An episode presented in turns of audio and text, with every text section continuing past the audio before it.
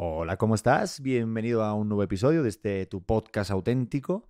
Y en el día de hoy, pues hay full en, esta, en este humilde estudio porque tengo delante a alguien, pues bastante importante. Porque creo que cuando uno tiene delante a su suegra, deja de ser importante porque tiene mucho valor. Araceli Anguiano, gracias por estar aquí. Muchas gracias, Pedrito, por invitarme.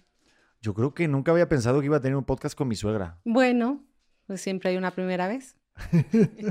¿Qué tal? ¿Cómo estás? ¿Si te gusta esto del podcast o no? Sí, cómo no, cómo no. Mm, Me encanta. Eh, bueno, te, te, escucho, soy tu fan, eh, te oigo todos los viernes, no te oigo todos, pero te oigo todos los viernes.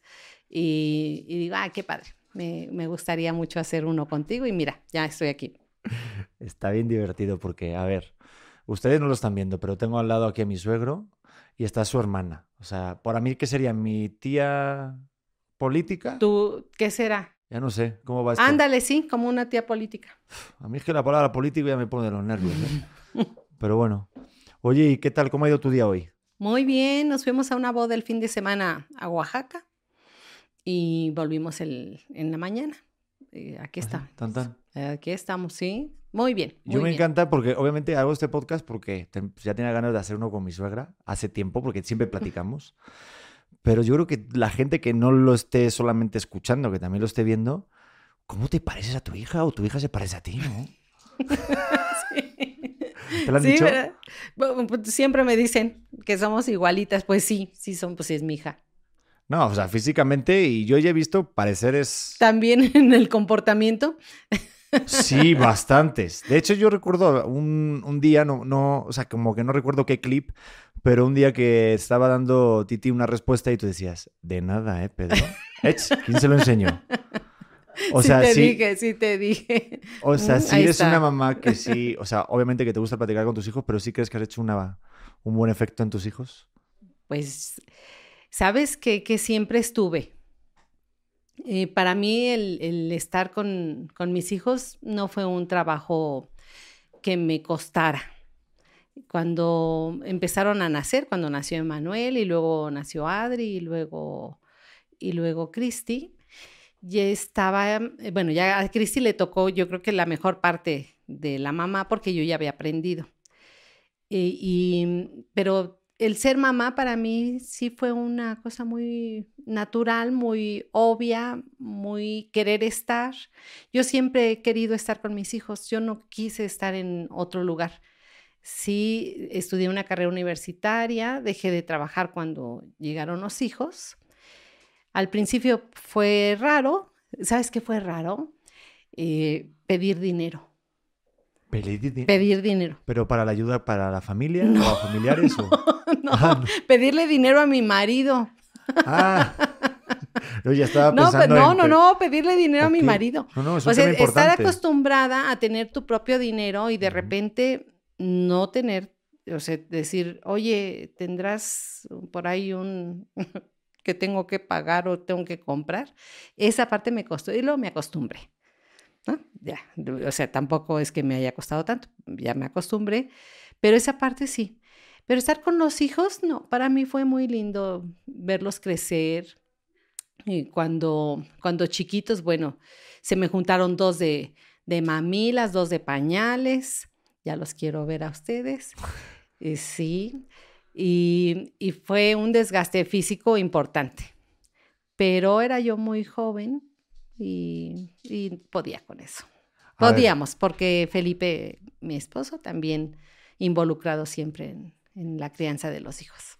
Me encanta porque hablas obviamente muy bien. Eso es porque pues, eres eh, educadora, se dice, ¿no? Educadora familiar. Soy educadora familiar. Y eso también a la hora de aplicarlo tú en tu vida eh, este, personal, eh, ¿funciona o no funciona? Porque muchos dicen, como dicen, este cuchillo, no, este, ¿cómo era el dicho? As, asa, asadón de pa, ¿cómo? Asadón de pollos, no. ¿Cómo, cómo? No, no, Pedro, no, no es asadón cuchillo de, de pollo. plata.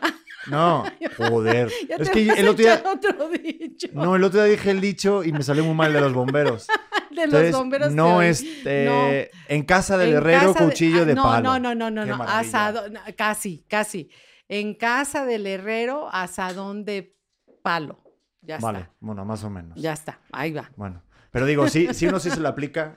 O sea, sí, sí uno aplica. Ah, bueno, no, creo que en mi caso no. Eh, porque eh, lo mío surgió al revés. No primero fui educadora y luego tuve hijos. Para mí fue al revés. te voy a platicar, no sé si.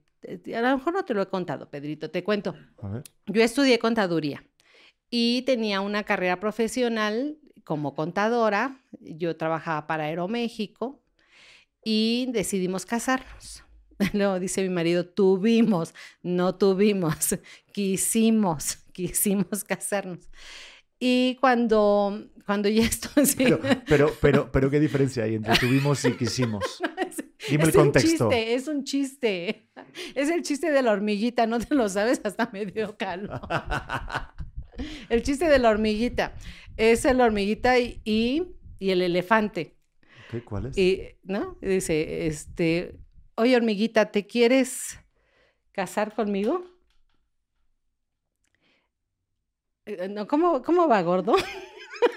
soy de la, soy de la, soy, es que soy de muy mala memoria, pero dice... pues a mí no me este, preguntes porque me Ay, Pedro, dice, este, queremos, ah, ah, no, ya, ya me acordé cómo va. Van la, el elefante con la hormiguita delante del juez y dice el, el elefante, señor juez, queremos casarnos. Y voltea la hormiguita y dice, queremos, debemos.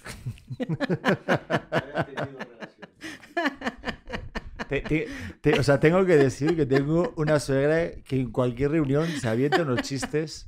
Puedo contar chistes. Ay, sí, me encanta contar chistes porque me encanta reír. Ah, yo creo que la, cosa de la risa tendría que ser obligatoria. Lo estábamos hablando antes fuera de micro. Porque, a ver, estamos tomando un curso matrimonial, que el otro día me equivoqué y la gente me dijo, ¿qué son eso de matrimonios orgánicos?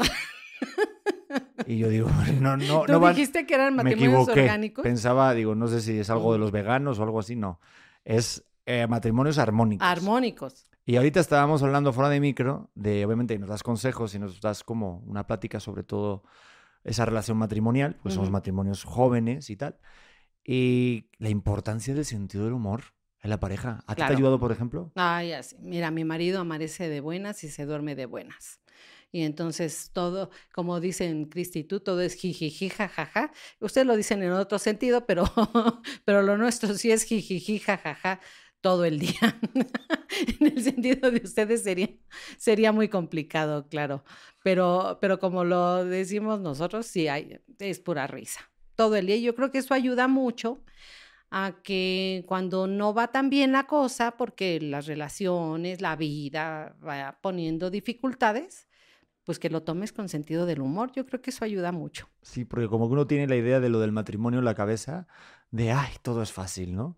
Todo es sencillo y todo se tiene que dar. Y bueno, yo viendo también con mis papás, pues es, un, es una marea. O sea, es un saber surfear la ola, depende de cómo esté, ¿no? ¿O no? ¿Cómo lo ves? Pues yo creo que sí es muy fácil. Fíjate que, que, cuando iniciamos el curso, ¿te acuerdas que dije que yo pensaba y siempre he pensado que el matrimonio es muy fácil? No me parece, es más, no entiendo por qué se complican muchas parejas. Bueno, sí entiendo, sí entiendo por qué se complican. Por falta de madurez, pienso yo. Eh, y entonces cuando, cuando uno se mete en una relación eh, eh, llámese matrimonio o llámese una reunión de dos, de una pareja a largo plazo, tiene que haber un compromiso, pero no puede haber un compromiso si no, si no somos adultos. O sea, solamente los adultos nos comprometemos, los jovencitos, los adolescentes, pues no se pueden comprometer, pero bueno, tampoco la madurez tiene que ver con que venga, con que, con que sea una cuestión de edad es cuestión de, experiencias y de, experiencias reflexivas y entonces las personas vamos madurando no solamente con el tiempo, sino con las reflexiones, introyectando las conclusiones y en ese sentido podemos hacer buenas relaciones. Ah, ya me puse muy profesional. No, no, no, yo te estoy siguiendo, te estoy siguiendo y el que no siga a su suegra, mal le va a ir por la vida. ¿eh? No, es que creo que Creo que sí, como que uno se complica la vida, pero cuando, de, hecho recuerdo cuando me comprometí, por ejemplo, cuando estábamos en mm, Madrid y, llegamos, me acuerdo, por ejemplo, Felipe, mi suegro, que a la vez es tu marido, qué casualidad. Ah, qué casualidad. Eh, me dijo, es una decisión. O sea, el compromiso y en todo lo que hagas en la vida siento. Obviamente cuando compartes la vida ya con, con alguien es un compromiso mucho mayor, pero creo que va a- como que va a través de las decisiones. Claro. Y muchas veces como que no caemos en la importancia de eso, que la vida al final, donde estamos aquí, somos una consecución de nuestras decisiones. Pero, pero no sé qué, o sea, igual qué hace falta para, para tomar esas decisiones que realmente quieres tomar. Bueno, yo creo que, que, mira, a mí cuando mis hijos me dicen, mamá, ¿qué hago en esto? Y mamá, ¿qué hago lo otro? Yo digo, mira, hijo, yo no te puedo decir qué hacer. Yo solamente te puedo decir si tienes claro el objetivo. Tú ten claro el objetivo y entonces revisa los pasos. Si tus pasos te van acercando al objetivo, mm, vas en el camino correcto. Pero así como decirte qué hacer, qué hacer, pues solamente la persona sabe qué hacer. Entonces, en la toma de decisiones, que esto es lo que me, me preguntas, para la toma de decisiones, si no tienes un objetivo, o sea, si tú no sabes a dónde vas, a ver, decide. Pues no puedes. Sea, tienes que decidir conforme vas teniendo claro un objetivo. Si ya sabes a dónde vas, bueno, pues ya el, camino es como es muy fácil. Entonces, ¿a dónde quieres llegar con el, matrimonio? Los pasos son muy fáciles.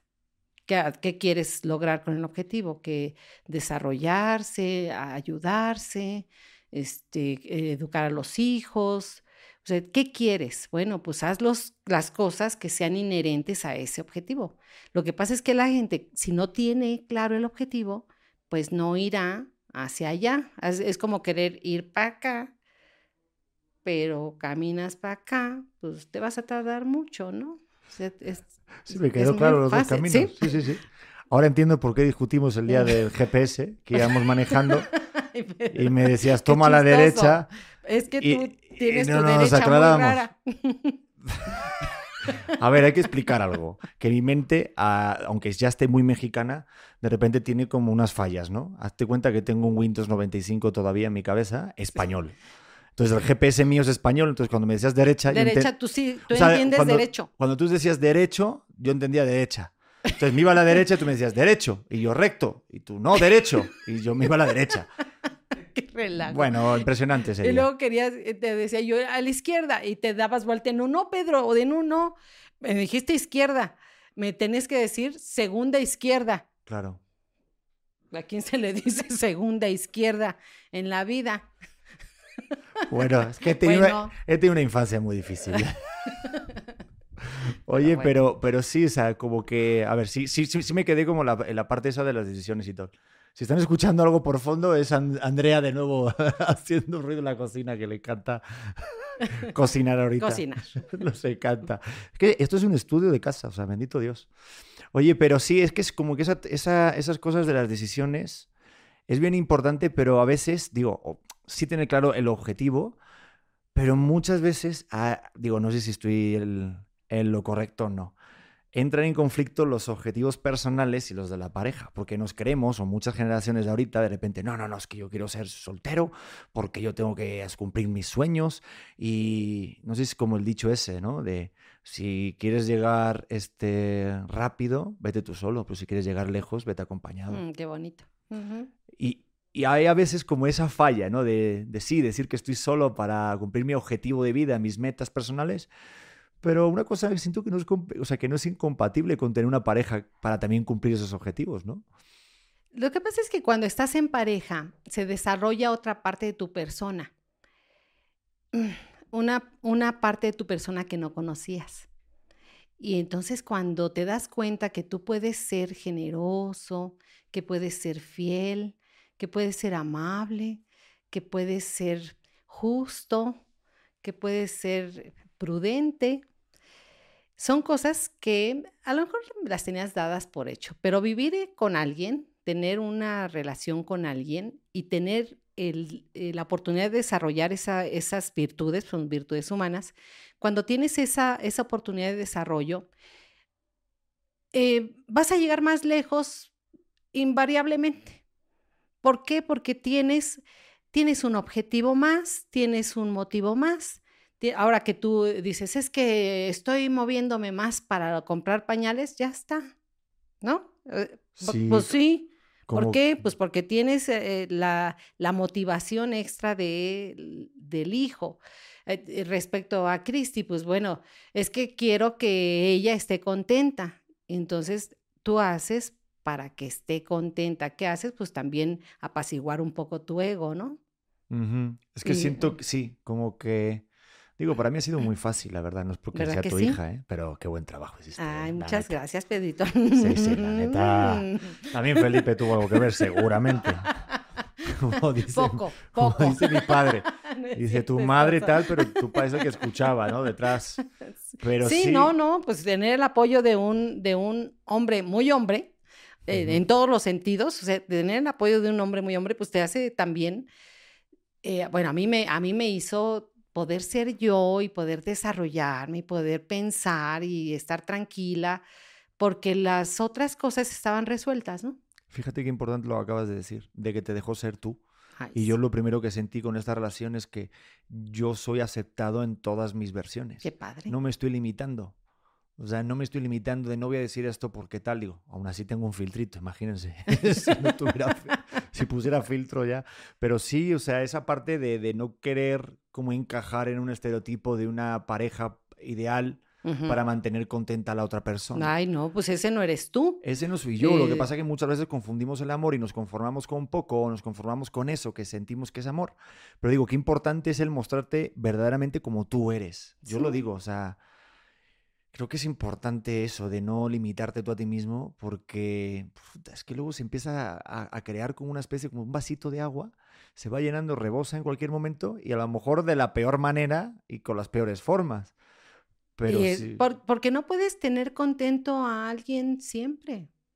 Y no se trata de eso una relación. Pues tú eres tú y así está bien. Y el otro es así y así está bien. Y entonces ahora nada más hay que tratar de convivir. Lo que pasa es que como que confundimos esa parte de cambiar a la persona. Ay, que, que, pero ¿y por qué? Yo, yo lo digo de broma. Si quieres que el otro sea como tu compadre, pues te hubieras casado como con tu compadre, ¿no? ¿No? Creo que algunos ya lo han hecho. ¿Verdad? No, ¿a poco no? Es que, ay, tú no haces esto, es que habrías de, es que no eres tan divertido. Es que, pues, pues no, no te querías casar conmigo tú te querías casar con otra persona. Para que yo sea como lo que tú estás pretendiendo, pues te hubieras casado con otra persona. Lo que pasa es que entra en juego las, las expectativas, ¿no?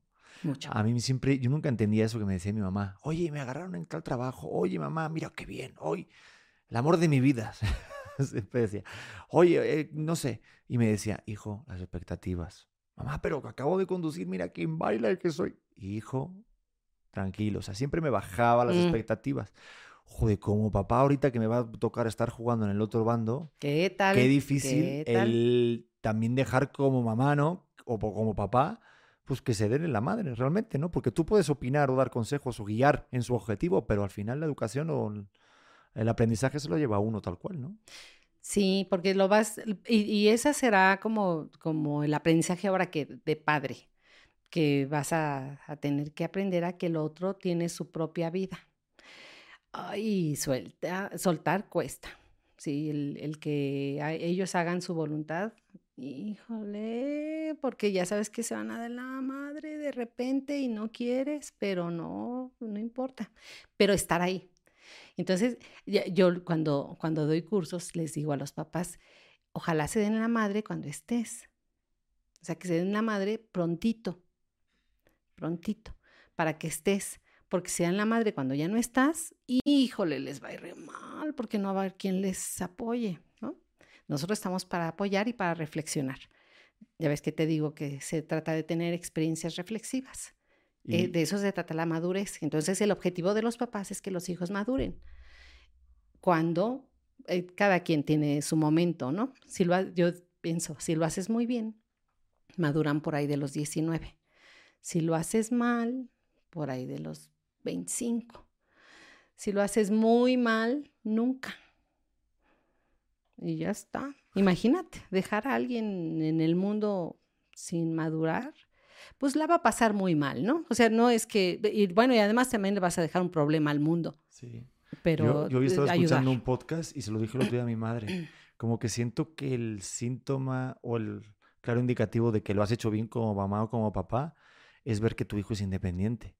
O sea, ya ves que tu hijo se vale por sí solo, aunque viva en el país que sea, que veas que se puede dedicar a lo que él quiere y no rinde cuentas a nadie, creo que como papá de decir, oye, pues lo hice bien, ¿no? Bueno, esa será una palomita. Creo que la mayor palomita será que sean felices. Ah, también, claro. Hombre, sí puede ser que sean felices. No, digo, si son independientes y felices, bueno, pues me gusta, me gusta la combinación. Sí, pero sí, que sean independientes, sí, que sean autónomos, que tomen sus propias decisiones y que no dependan de, oye, ¿qué haré? ¿Cómo lo haré? Mm, no, es así, no, pobres. Hey, it's Kaylee Cuoco for Priceline. Ready to go to your happy place for a happy price? Well, why didn't you say so? Just download the Priceline app right now and save up to 60% on hotels. So, whether it's Cousin Kevin's Kazoo concert in Kansas City, go Kevin, or Becky's Bachelorette Bash in Bermuda, you never have to miss a trip ever again. So, download the Priceline app today. Your savings are waiting. To your happy place for a happy price. Go to your happy price, Priceline. Oye, ya, y ahorita que no nos escucha nadie, este, ¿tu hija Titi sí se dio mucho la madre o no? o sea, ¿se equivocó mucho? La verdad o la mentira, diría ella. Dime, ¿cuántas canas pertenecen a la educación de Titi? Las traigo pintadas, las traigo pintadas. Pero sí, no, pues en la adolescencia, nada, estuvo sencillo. Pero no estuvo sencillo, eh, así como habrá sido la adolescencia de cualquiera de, los que pasaron por ella, ¿no? La, mía propia, o sea, no, no podemos decir que alguna adolescencia, bueno, sí podemos decir que alguna adolescencia fue más tranquila. La de Adri, mi otra hija, fue más tranquila.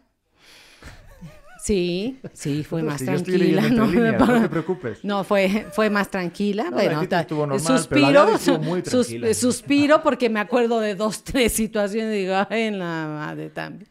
O sea, como mamá, este, como papá, ¿cuál es la etapa más complicada? La adolescencia. Total, ¿por qué? La adolescencia. Eh, porque entonces ya ellos tienen propia voluntad. Mientras son chiquitos, hacen lo que tú les dices, como se los dices y a la hora que lo dices.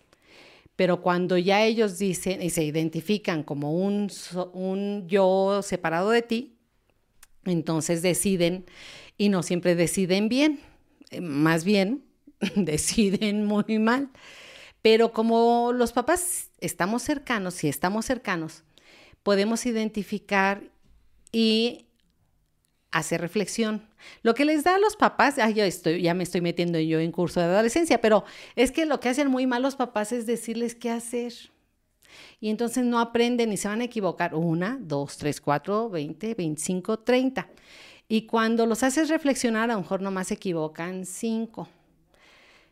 Eh, sí se van a equivocar varias, pero a lo mejor nomás cinco. Y luego se equivocarán en otra cosa.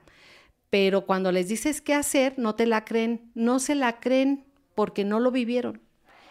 Eso eh, se llama identidad prestada. Entonces, cuando tienen identidad prestada los hijos, cuando tú se las prestaste, esa es tener identidad prestada, parecería como que ellos son tú, pero no son tú. Entonces no toman eh, conclusiones de, de, los actos que tú les dices, hey, a esa fiesta no se va porque ahí van puros borrachos. Y entonces ellos concluyen, ah, pues no, pues las fiestas van borrachos, creo que ahí no tendré que... No, ellos tienen que ir a una fiesta que vayan puros borrachos y ponerse una peda espantosa y decir, ay, en esas fiestas van puros borrachos. Y tú en casa decir, ¿y cómo estuvo la fiesta? Ah, pues fueron muchos borrachos. Fíjate que tuvimos, así me tocó que me platicaran, este, tuvimos que brincar borrachos y guacareadas. Ah, sí, ay, no me digas si eso no pasa en la vida. No, sí, mamá, sí, hasta tuvimos que llevar a uno que trae una congestión alcohólica al hospital. Ah, pero qué barbaridad. ¿Y qué hicieron? ¿No? Esta parte de estar, estar, estar, tú ya sabes que esas cosas pasan, pero no se las adelantas. Y ya cuando las viven, pues ya tendrán sus propias conclusiones. ¿Se van a equivocar? Sí, pero que lo vivan, ¿no? Pero ¿no crees que tiene algo que ver con esa parte de que antes de la adolescencia, obviamente como hijos, y hablo como hijo ahorita, que todavía no he ejercido como papá, pero buscamos siempre la aceptación del papá o la mamá, esa aprobación, y luego llega un momento, porque claro, tú hablas de eso y digo, me, me transformo perfectamente en Pedro adolescente, Y yo sentía de mamá, no me entiendes. es que realmente yo lo siento. Es que cómo se nota que no me quieres o ¿No nunca has vivido ir? algo parecido. O sea, como que tu mente no, no relaciona en que tus papás también han sido adolescentes o lo ves Claro, muy lejos o ni te lo imaginas. Yo jamás pensaría. Que ellos habían pasado por eso. De hecho, yo siempre dije que mi mamá cuando nació ya era Ya madre. era adulto. Me Dijeron, tenemos un bebé, no, tenemos una madre. Y, dijeron- y ya era madre, ya tenía, ya sí. estaba regañando ahí y todo. Estaba con abanico el bebé, mi Sí, madre. seguro. No, pero, pero sí siento como que hay como una parte, no sé, que cortas y dices, ya, ya soy más mayor. De hecho, yo me acuerdo sentirme hasta más alto que mi padre. Y eso es como una parte, uy, yo aquí metiéndome en rollos de Edipo, pero sí como un síndrome raro de, a ver, sobre todo como a lo mejor como en hombres, no sé si a lo mejor va algo así, pero sí como que debe haber una parte de adolescencia que dices, no, ahora yo soy el que decide o te crees que eres el que decide. ¿Tú Pero como adolescente? difícil. Sí, o sea, creo que es bien... Ah, bueno, a lo mejor te crees que decides y está muy bien, ¿no? Porque de, de eso se trata, que el adolescente vaya tomando sus pininos de decidir, pero que tú estés junto. Entonces, cuando tú estás junto, eh, sí, o sea, no vas decidiendo por él, pero sí le vas diciendo, hey, oyes, oyes. Es que yo creo que es como la base, ¿no? Que tú le vayas creando como una base y tú ya sabes que tu hijo se ha sentado en una buena base, va a saber tomar una decisión buena. Pero fíjate que tiene que ver con que hagas una buena educación de niños. Ajá. O sea, si tú educaste bien entre los 7 y los 11, la adolescencia va a ser más tersa, menos con Cristi. Ahí no tomaste mucho ácido Ay, no, fólico. No, ahí se me pasa. Ahí no tomaste el ácido fólico, di la verdad. No, era- ¿sabes qué? Que, que con Cristi yo creo que me costó mucho trabajo porque era muy consentida. Todo el mundo la traíamos este, muy, muy apapachada y entonces no le queríamos hacer ningún, eh, que rabiara nada y sí, sí, como para que se para nos los pasó la mano. oyentes y para los viewers que están habitualmente por acá, Cristi es Titi. Cristi es Titi. porque es. Ana Cristina, mi Sí. mujer, para los nuevos que están Sí, por aquí para los podcast. nuevos. Sí, Cristi Sí. es Titi. Tiene como tres personalidades. Ana, Cristina, No, y el otro día sacó otra, ¿no? Ah, Lilith. cuando- ¿También se lo enseñaste tú? Qué risa, Cristina, con eso de, de que eres Lili.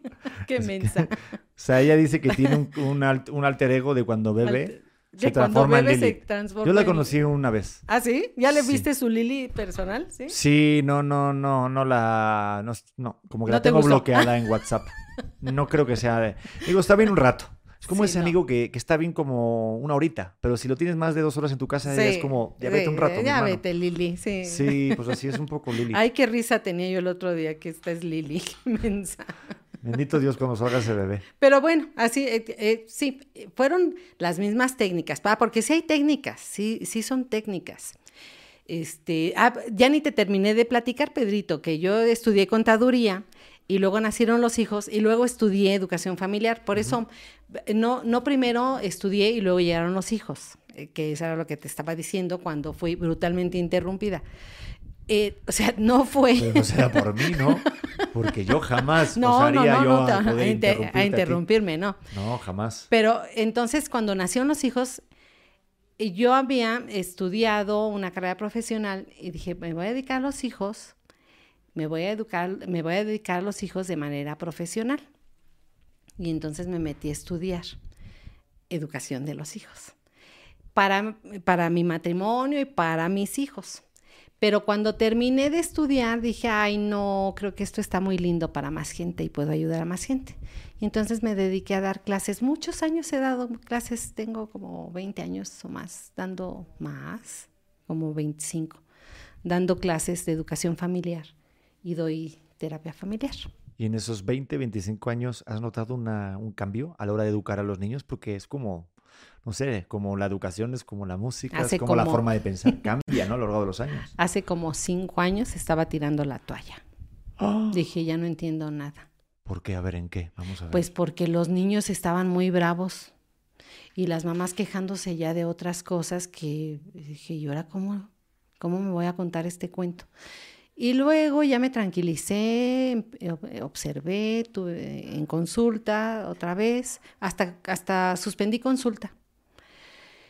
Dije, no, ya no ¿Pero los puedo recuerdas ese ayudar. momento? O sea, que por, por algo que te volara la cabeza ¿Sí? de pensamiento. Porque hay cosas que a mí también, también se me escapan, ¿eh?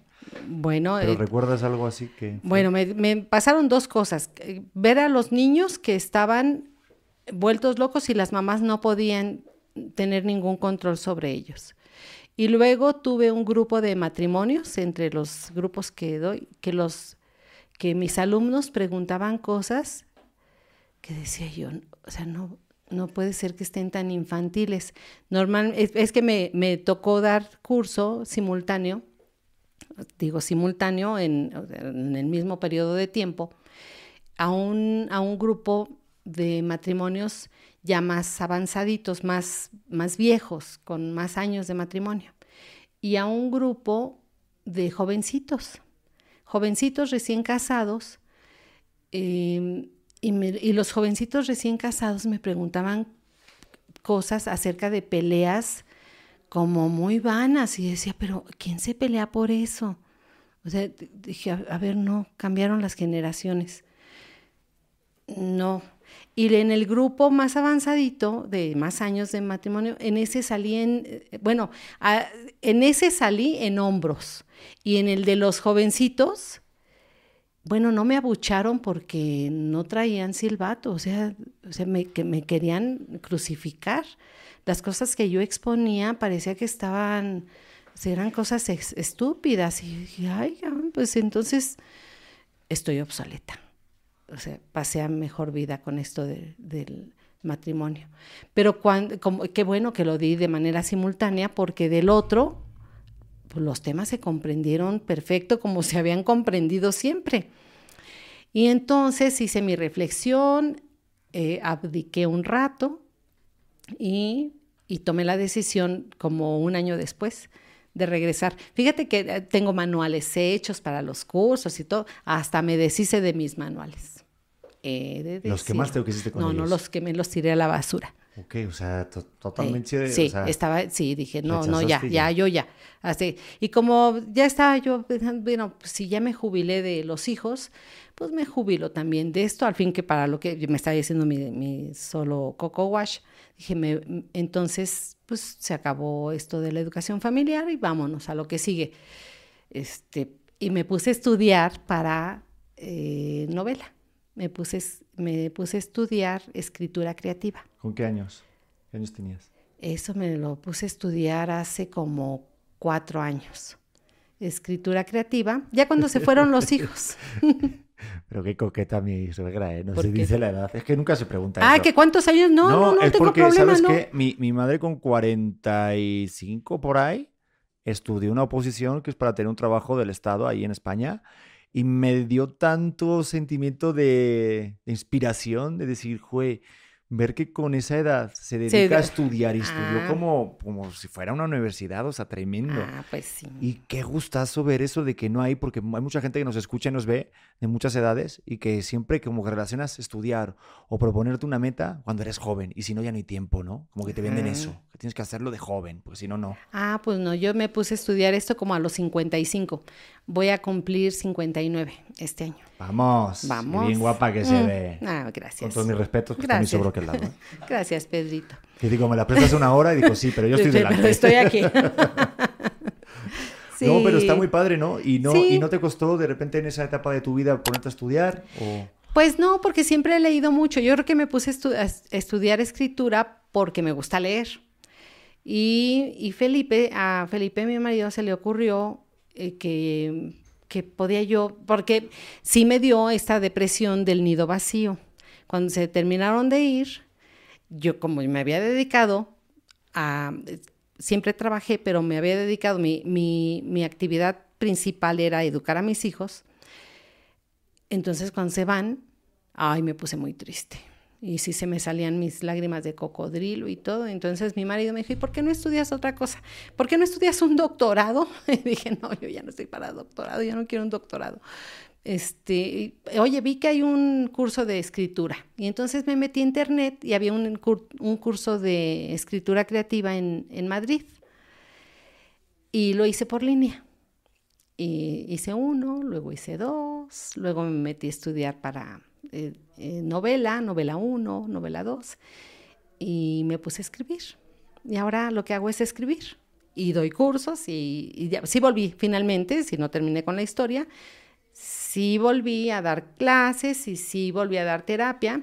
Ahora tengo que volver a hacer manuales porque los otros los tiré a la basura, pero lo volveré a, hacer. Ahora los voy a, editar otra vez. Y a ver, antes de hablar de, obviamente, este proyecto que tienes ahora, pero cómo, ahorita que dijiste lo del síndrome del nido, que hoy lo estuve escuchando también en un podcast, ¿cómo se supera eso? O sea, al día a día, o sea, en cuanto a la práctica.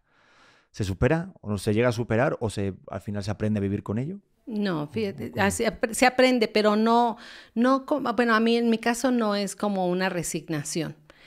Al principio fue mucha tristeza de, porque los extrañaba. Y luego hasta les hago burla a mis hijos porque, porque fue uno, ya se fueron, se fueron, ya se fueron. ya, ya se fueron. ¿No? Pero para este, para llegar a esta conclusión me tomó como un año. De, de pasar al del "Ah, tristeza se fueron al ya se fueron, como un año. Como que es una etapa de repente chida, ¿no? Como de vivir ya con tu ah, marido. no, y es- padrísimo, padrísimo. Yo eh, estoy encantada. Dicen que la auténtica felicidad es a partir de los 60. Dicen los, exper- ¿Será? los expertos. Pues en yo todavía no llego, pero ya te lo contaré. Pero yo estoy muy contenta. A mí me gusta mucho estar con mi esposo. Somos muy buenos amigos. eh, somos muy buenos compañeros. Nos vamos de aquí para allá. Ya estamos planeando cómo va a ser la jubilación. Ya estamos planeando cómo, dónde vamos a vivir, qué vamos a hacer. Este, ahora estamos vueltos locos esperando a Leo. Entonces, bueno, estamos encantados.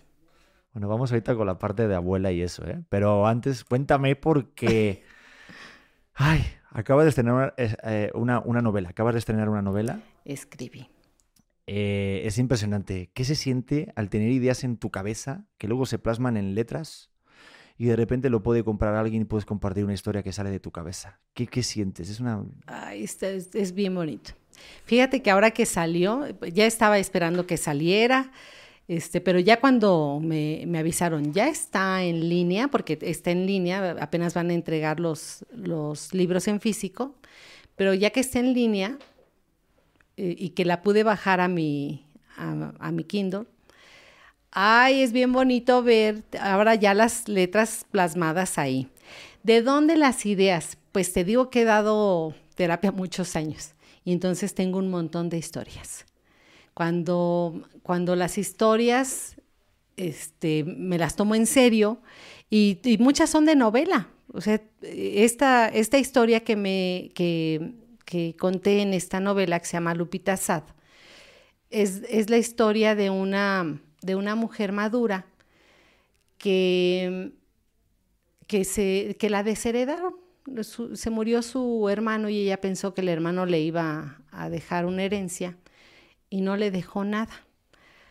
Y entonces ella está deprimida porque piensa que, pues, que su, su hermano le tenía que haber dejado porque la mamá le dejó a él para que él se hiciera cargo, como en las familias de antes. Así se usaba. Eh, y entonces, como no le deja nada, ella está muy deprimida y piensa que alguien le hizo un, un daño, un mal, y va a que le hagan una limpia. Aquí en México es muy común. El- y todavía, ¿eh? No, estoy hablando de, está escrita eh, en los años eh, 1950, 75. Yo me he hecho alguna limpia aquí, ¿eh? ¿Te has hecho limpia? Sí. Ay, no es cierto, Pedro. Dos veces. ¿Y eso?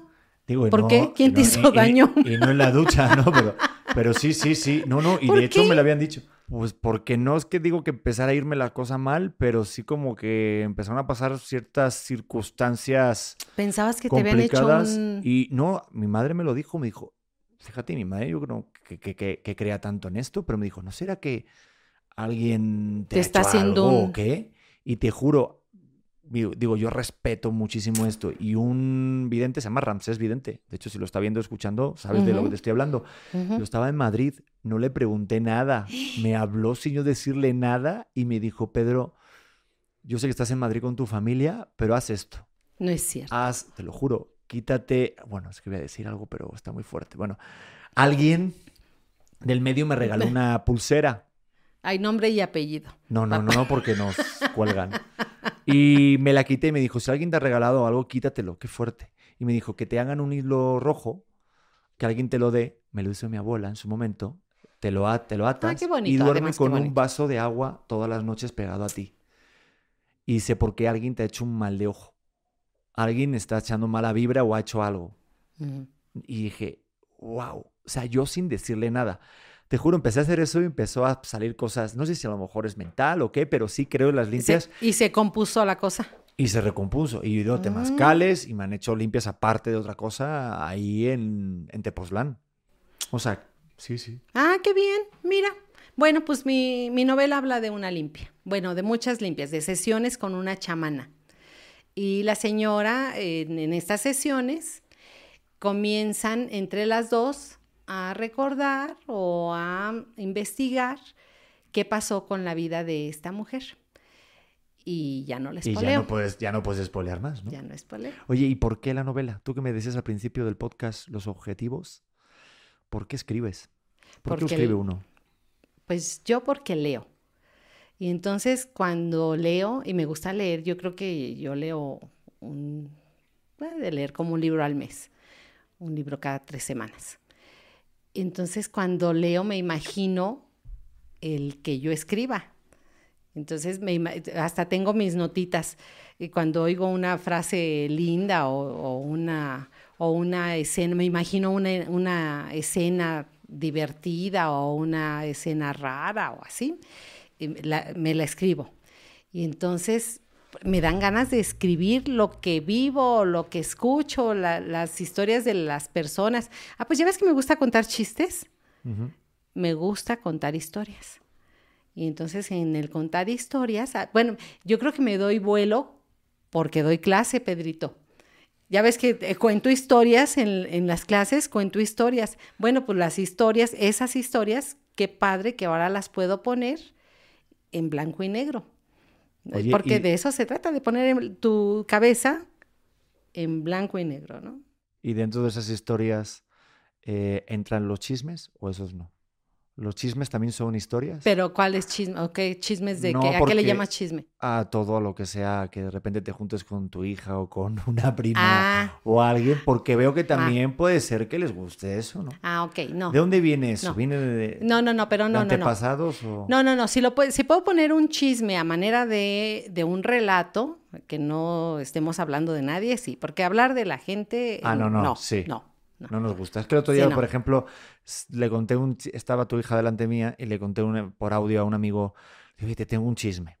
Y le conté tal, tal, tal. Y dije, qué mierda de chisme. O sea, hasta terminé el audio y le dije a tu hija, vaya mierda de chisme acabo de echar. Y me contestó mi amigo, amigo, vaya mierda de chisme me acabas de contar. Entonces también hay que saber contar historias dentro Bueno, del chisme. ¿estás de bueno eh, si es una buena historia, a manera de chisme, es como muy informal, ¿quieres decir?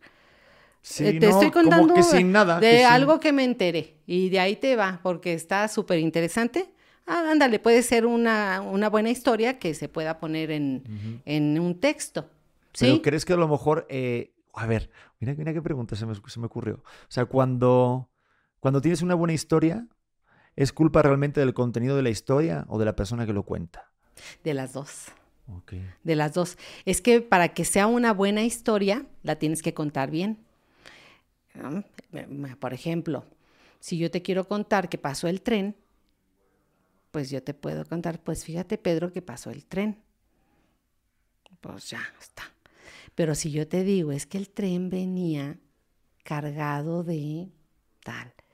Y además venía fulanita con su amante. Y pararon y entonces ella se, se escondió para que nadie la viera. Pero aquel que quería te- hacerle una mala jugada, etcétera, ¿no? O sea, yo te puedo contar la historia ¿Qué pasó con el tren? ¿no? Cuéntame. que paró. Cuando paró, fulana se escondió. Es que siempre Ok. fulana, ¿eh? Será fulana la fulana. Pero bueno, o sea, te la puedo contar de muchas maneras. ¿Qué pasó con el tren? Si, si damos nada más la, el dato de que el tren se paró, pues no está interesante. Pero si te digo qué pasó adentro del tren o qué pasó afuera del tren Sí. o durante el tiempo que paró o cuando arrancó o si llevaba una bomba, o si eh, iba un asesino, et- etcétera. O sea, si ya te Ah. cuento una historia respecto al tren, ya depende del narrador. Sí, es como esa autor. parte, sí, es como esa parte de la narrativa persuasiva de, de generar, creo que por ejemplo Kate Follett o así, que es tan descriptivo, Ay, ¿qué genera eso. Y ¿Qué también tal? las clases que estaba tomando yo en línea un poquito de copywriter, lo hablaba un copywriter español, ahorita no me acuerdo el nombre, pero hablabas de siempre poner el para y que tú tienes. O sea, son trucos para la mente. Entonces, oye, estoy contando un secreto mío, pero si ven algún texto en el que Bueno. pongo para que tú veas Ujú. algo, Ujú, te estoy dando esto. Y ya genera, o sea, ya genera en tu mente Sí. una, una especie de sensación de necesidad y de que te están dando algo ya para que tú obtengas algo. Entonces, ese tipo de, de- como de escritura este, persuasiva es bien interesante, ¿no? Qué A mí se me hace muy interesante. Y además te tengo que, que decir qué pasó con mis palabras, ¿no?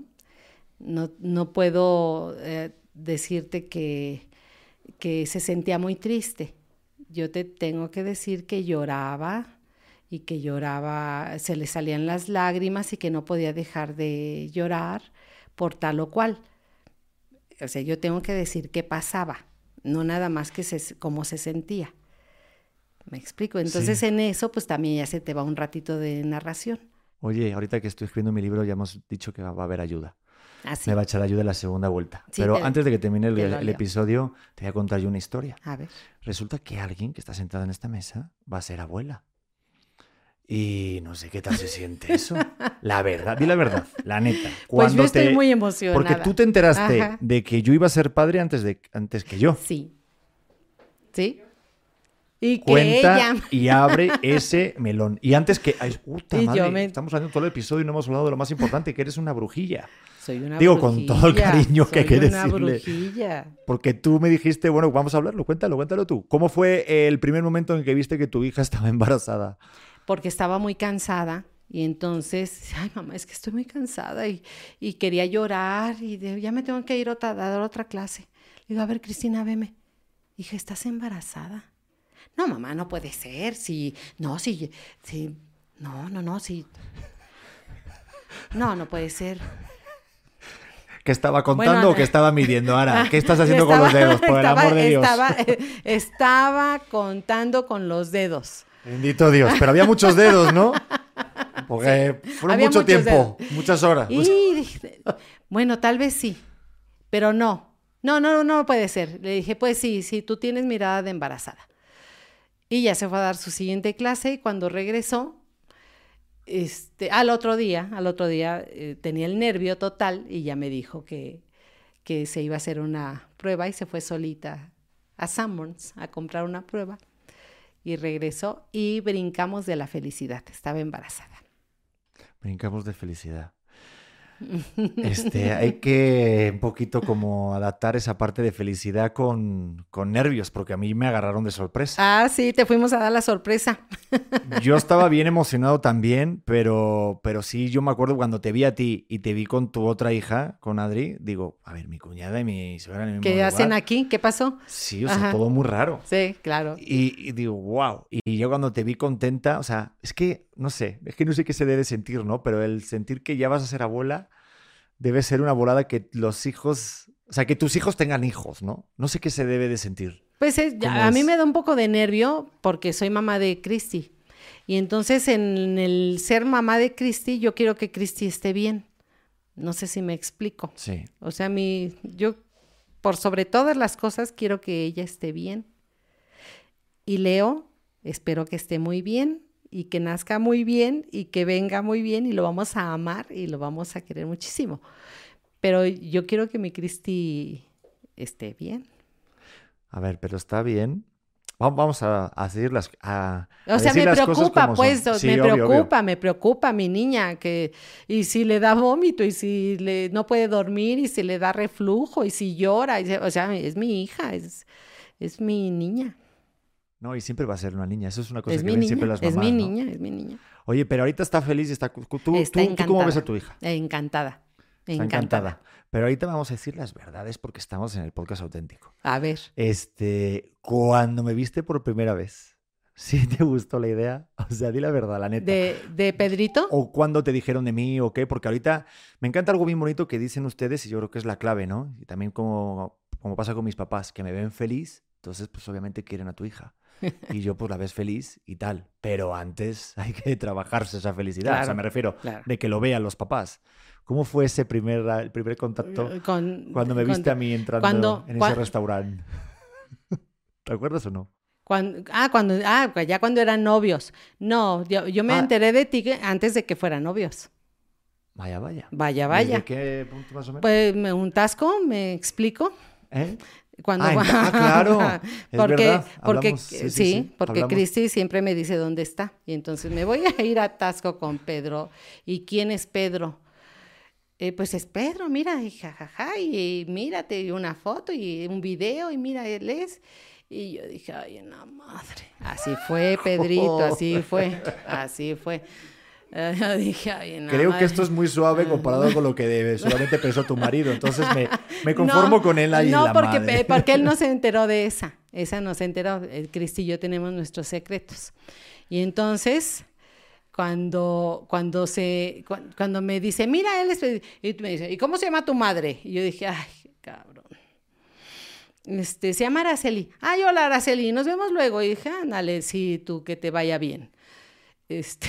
Yo dije eso. No, yo, yo pensé. No, pero yo te saludé Ah, tú me dices, hola Araceli, ¿cómo estás? Sí, pero dijiste, ¿cómo se llama tu madre? Araceli, ah, hola Araceli, ¿cómo estás? Ah, pues hola, este, pues bien, estoy bien, aquí estoy viendo que van a Tasco. Bienvenido, muchas gracias. Y entre mí pensé, ay, vamos otra vez que la chingada. Y luego te conocí, Pedrito, y eres un encanto. Luego ya te conocí. Y eres un encanto y estoy muy contenta de que seas mi yerno. Yo pero, en el, pero al principio dije yo, ah, niño, este, eh, eh, con- por mis prejuicios, Pedro. por o sea, yo no te conocía. No, nomás, bueno. ve- nomás te veía yo grandote, guapote, famosote. Y yo dije, bueno, por Dios santo. Ándale, pues. Y no, mira, resultó que eres un buen muchacho, que eres muy trabajador, que la quieres un montón, que, que estás encantado de que vas a ser papá, de que eres un chico responsable. Me encanta. Pero sigo siendo grandote y guapote. ¿no? Ah, eso sí. Ah, vale. pero, pero, pero, Uf, bueno. pero eso No, le, pero le digo, le digo a Cristi en, en broma y en serio, ya nada más es adorno. Porque lo importante tuyo es adentro. Mm. Es adentro. Lo de afuera ya es adentro. Qué bueno que traes ese adorno, pero es adorno, no es lo más importante en ti.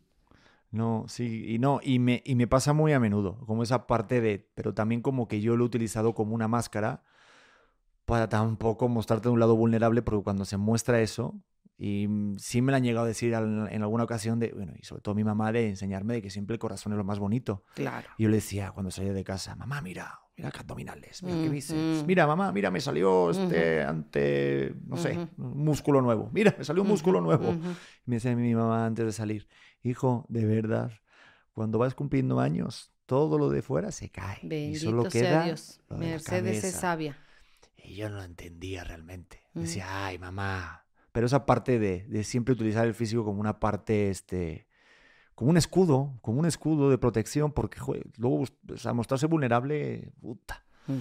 Pero sí, como que esa parte a lo mejor en esa época, Dina, yo ni me acuerdo de eso. Yo me acuerdo que hablé contigo por audio y por un... Sí, por un, sí, por te una dijo, mira mamá, me voy a Tasco con Pedro y dije, vaya usted, vaya usted, reina. Pero tengo que decir que tú eres una gran suegra, o sea, de verdad, de, estoy del otro lado. O sea, Mm. estuve comiendo con un amigo, con Alex, hace poquito, que lo conociste en el baby Sí, shower, no. y me decía, eh, estoy enamorado de tus suegros. O sea, ¿cómo me cayó tu suegro? ¿Cómo me cayó tu suegra? Ay, qué. Qué bendición tienes. Y me lo ha dicho mucha gente. Ah, y- Muchas gracias. Yo como suegro, no sé, me imagino, la verdad, ser un poco cabrón, no sé. Sobre todo si me toca una niña, yo. O voy a ser bastante... Bueno, no sé. Yo aquí siempre lo he dicho. Cuando te sirvan ese pozole, te Me lo como. Pero solo yo. No, es que es complicado ser suegro, ¿no? O sea, no sé, o es fácil. ¿Cómo se lleva eso? A ver. Pues no, yo, bueno, a mí no me ha costado trabajo, creo. A ver, déjame pensar. No me ha costado trabajo. eh, si veo, ve a uno contento a- al hijo o a la hija, yo creo que uno está tranquilo. O sea, no, no me tiene que gustar a mí, le tiene que gustar a él o a ella. Ya está. Y entonces, si ellos están contentos, yo estoy contenta. Pero, te- Pero si le faltan el respeto a mi criatura, me van a oír. mi suegra está extremadamente fuerte, amigos. No tienen ni idea de la fuerza que tiene mi suegra y de la capacidad que tiene eh, competitiva en cualquier deporte, ya sea hasta los dados. O sea, puede haber sangre, ¿sí o no? Puede haber sangre, Pedro, puede haber sangre. Van a decir, después de los clips de tu hija que viste que dice cosas y luego le Sí, dice, qué ¿cómo dice eso? no?". Luego dicen mis hijas que yo digo cosas horribles. Yo no digo cosas horribles. Pero dicen, como, como diría mi mamá, no mames. Yo, yo no digo así. Yo nunca digo así. Así que cuando escuchen que como diría mi mamá hay una mala palabra, yo no digo esas cosas. Gracias. público. Bueno, pero de repente se te escapa algún francés. O sea, yo tengo una teoría. Sí, sí, sí, Si quieres conocer cómo va a ser tu se me- mujer dentro de unos años, o sea, esta es mi teoría desde siempre, ¿eh? Si quieres saber cómo va a estar tu mujer dentro de unos años, fíjate en tu suegra. ¿A poco no? Pues, A ver. pues sí. Ah, Y, y mira que la Cristi volvió a nacer de mí. Sí. sí, ¿verdad? Es igualita, sí. Porque es que yo creo que tiene mucho que ver esa parte. Con arrugas aquí. ¿Ah, sí? Pues sí. Oye, hay algo que, que me gustó un día, que tú le llamabas a tu hija Prietita, ¿no? Ay, mi prieta hermosa. Y ahora sí va a ser prieta prieto. Pero hubo un día que les, ¿te acuerdas cuando les, cuando nos tiraba hate al principio? Que tú le echabas como la mano diciéndole, no, pero es que es normal que te tiren hate porque pues eres prietita, chaparrita. Ah, sí, sí, es que veía yo, veía yo en, en- en las redes que decían, pero Pedro, si siempre has tenido unas novias guapísimas y, y ahora mira que... Y decía, pues tranquila, Cristi, tranquila, mi amor, tú estás chaparrita, estás prietita y claro que a la gente no le gusta eso, los ofendes. Y Titi, no me ayudes, Mi mamá. vida. De verdad. Págame la Ofendes a la Me- gente con tu color, mi amor. No están acostumbrados. Aquí en México todos somos güeros. Por Dios.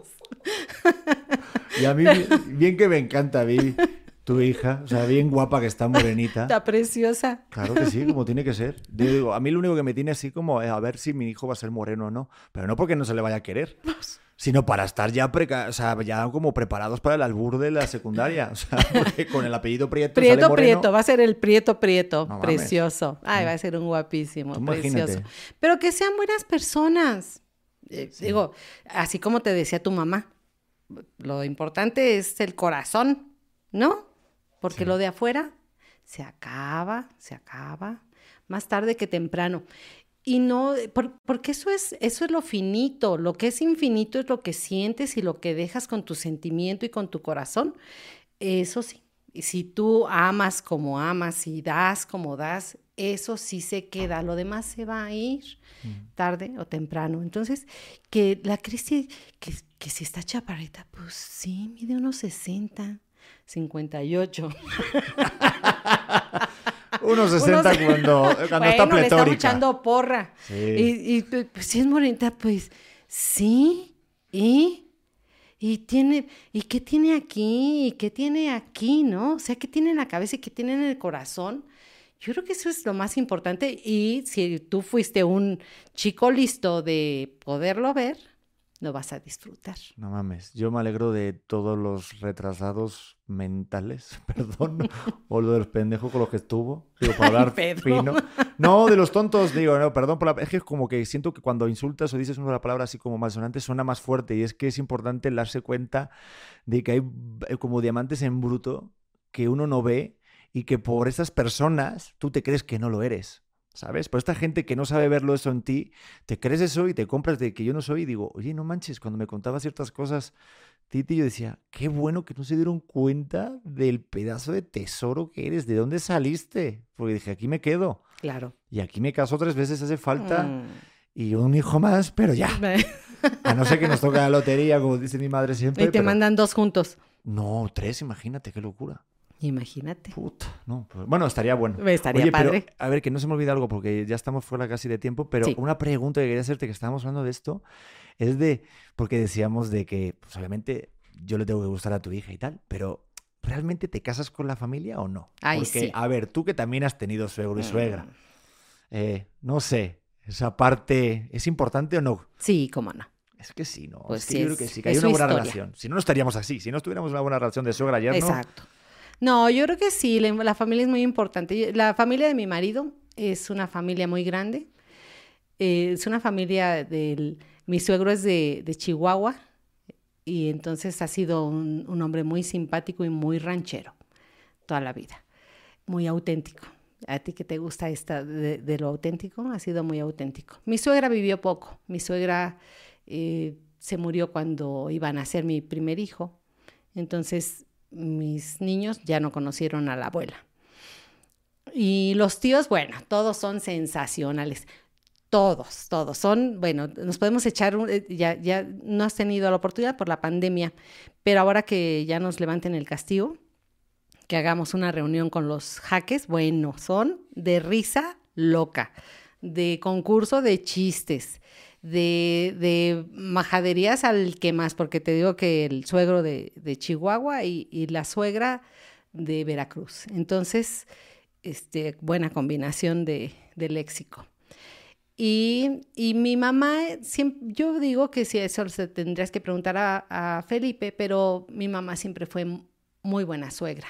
También se murió pronto, pero fue muy buena suegra, nunca opinó de más, estuvo lo que tenía que estar.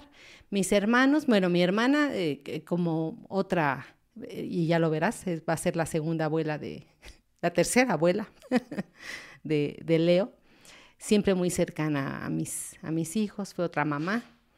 Y mi hermano, aunque lejano, este, eh, eh, fue muy buena relación, siempre ha sido buena relación con, con todos nosotros. ¿no? Yo creo que sí te casas con la familia, te casas con la familia y depende de qué quieras hacer con, con esa familia. ¿no? Nosotros la hemos pasado muy bien con toda esa familia extensa, extensísima. pues yo me lo estoy pasando muy bien. Y La tú eres un encanto, Pedro. No. Y tu familia, tu familia también. Sí, eh, con mis padres se llevaron muy bien, extremadamente bien. eh. Qué bonitos Qué importante papás. es eso, te lo juro, es Qué que es como- bonitos papás. No, es que yo creo que cuando todo se da es por algo, por eso mejor no moverle. ¿Qué tal, qué tal que nos conocimos antes? Se conocieron antes ustedes A- que... que a Cristi. Sí, Sí. qué cosa más rara. Sí, yo me acuerdo cuando llamándola ahí por el teléfono y ya estaba Felipe con mi Y padre echándose su allá. whisky. Es- tomando whisky y, y a tu mamá y a mí no nos paraba la boca. Bueno, Ya. bueno, bueno. Ay, me sí, llam- me llamó mi madre, te voy a contarte una, una ¿Eh? cosa, una verdad. Me llamó mi madre y me dijo, oye, cuida mucho a esa niña porque su mamá es un encanto. Ay, mira. Digo, el Ah, papá seguramente gracias. que sí, pero ya sabes que siempre Sí, pero las las que platicamos fuimos nosotras dos. Siempre sí. son las que las madres son las que mueven, aquí es el rollete. O sea, hay que saber quién es el que manda en la casa. Pero me dijo eso y mm, est- está muy padre porque yo hago mucho caso a mi mamá. Yo hago mucho caso a mi mamá y entonces esa parte de intuición yo también la tengo muy desarrollada y sí uno lo sabe cuando es.